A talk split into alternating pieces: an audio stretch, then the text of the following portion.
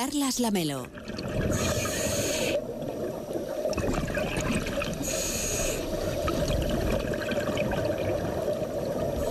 Pues rápidamente en Gente Viajera nos hemos puesto la escafandra, bueno, la escafandra, lo que es el tubo y el equipamiento para hacer submarinismo. Escafandra es un poco antiguo. Hoy hacemos Gente Viajera desde la playa de Ambosa, en Ibiza, en directo desde este hotel Vibra Algarve. Este fin de semana estamos descubriendo y conociendo ese lado más tranquilo de la isla de Ibiza en colaboración de, con Ibiza.travel y también con Vibra Hotels. Y no se me ocurre nada más tranquilo, más relajante que hacer un poquito de submarinismo. Hay patrimonio inmaterial en la isla, lo hemos contado, gastronomía, pero también hay unos fondos marinos estupendos, Víctor. Desde luego, y para poder disfrutar de ellos sí que lo que necesitamos es zambullirnos en sus bellas calas y podemos hacerlo a través del snorkel o a través del submarinismo. Hay muchas zonas de la costa que simplemente con unas gafas, un tubo y unos escarpines podemos disfrutar de una variedad de peces increíbles. Además, cuanto más bajemos, pues hay menos luz. O sea que a una altura de, de 6 metros seguramente encontremos una gran armonía con la fauna marina. Pero si queremos realmente ir ya a disfrutarlo de, de una manera más especial, debemos traernos sobre todo nuestro carnet de, de buceo y bueno, pues intentar acercarnos a esos pecios o a esos sitios tan maravillosos.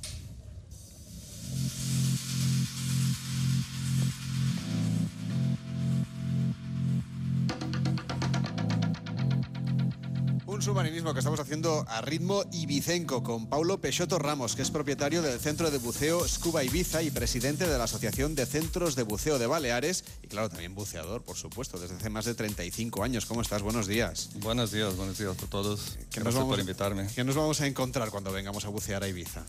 Mucha, mucha cosa bonita. El- los fondos de la isla, eh, de la isla es, es precioso. O sea, he venido hace 30 y pico años a Ibiza y me enamoré de los fondos y aquí me he quedado también, aparte de haber enamorado de mi mujer, otras cosas, pero los fondos me han mantenido aquí y me Todo dedico suma, a esto. ¿no? Todo suma, todo suma, Pablo, exactamente. ¿De dónde vienes? ¿Dónde viniste? Brasil. vaya? De Brasil. Brasil, Y que, bueno, Brasil también tiene unos fondos.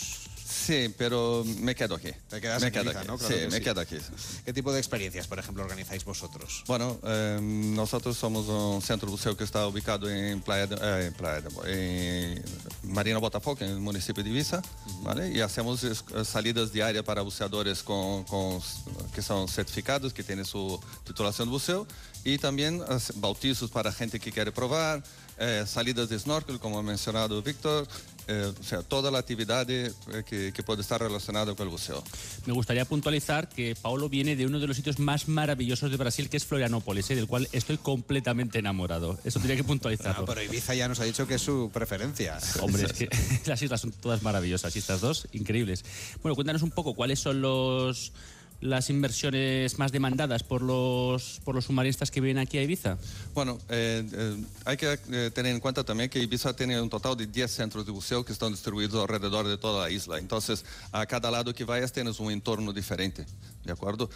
Muy demandado, tenemos un sitio llamado Dado Pequeño que está, es Petit, que está justo a la bocana del puerto de Ibiza, que a pesar de estar tan cerca de un puerto, tiene una vida, una cantidad de vida es espectacular, ¿vale? El, uno de los sitios más famosos que tenemos aquí es el Pecio Don Pedro. Es un barco que se hundió hace, en 2007 y uno de los barcos más grandes accesibles al buceo recreativo del Mediterráneo. Son 150 metros de barco hundido justo a 7 minutos del puerto. La piscifactoría Mariana, que es una piscifactoría que se hundió en 97 también. Eh, una estructura espectacular, parece, yo siempre digo que parece la nave eh, Enterprise de Star Trek. Y está ahí debajo del mar. Está ahí abajo, debajo. eh, y una cantidad de vida bestial. Tenemos eh, tres eh, reservas marinas aquí, lo que nos permite mejorar la calidad de la, de la vida que, que podemos mostrar a nuestros clientes. Ah, está la zona de, de, de Esvedra, que es muy, muy demandada también, con sus gorgonias, con sus aguas muy cristalinas. Es una de las cosas que llama mucho la atención aquí en Ibiza, es la claridad del agua. Estamos hablando de 35 a 45 metros de visibilidad. Y esto mm, la península no puede competir con nosotros.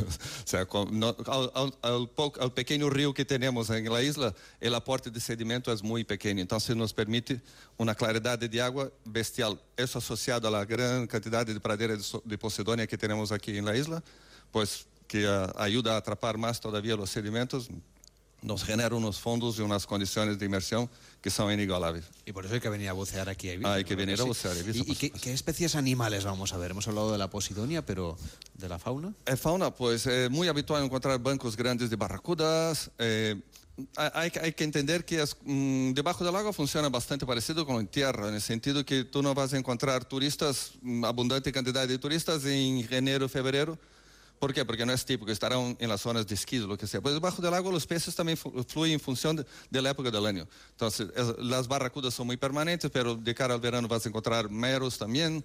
eh, de final de la temporada, bancos gigantes de salpa, que es una de las fotos que están presentes de lo que, que habéis publicado.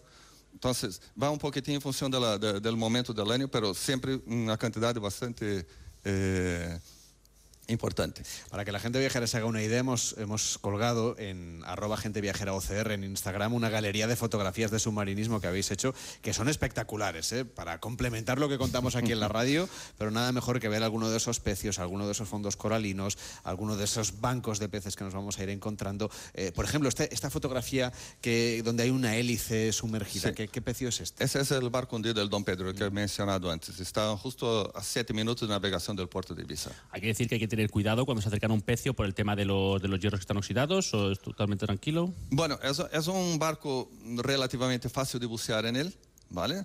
Pero de- debido a, su- a la profundidad en que está, requiere uno- unos- unas habilidades, uno- hay unos requisitos bastante concretos para, para poder bucear en él de forma segura, y por lo tanto no está abierto a todo el mundo. Porque la actitud que tenemos que tener cuando buceamos tiene que ser responsable tanto con el medio como con los animales que encontramos, ¿no? Por supuesto, o sea, tenemos que cuidar, tenemos que cuidar de- de- del entorno.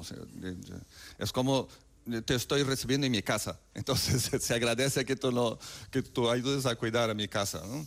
Pablo, ha sido un placer. La verdad es que la próxima vez nos tenemos que ver ya con el traje puesto y, y haciendo radio submarina creo que no se puede, pero al menos contarlo antes y después. Muy bien, ¿Te fantástico. parece? Espero veros dentro del agua, ¿no?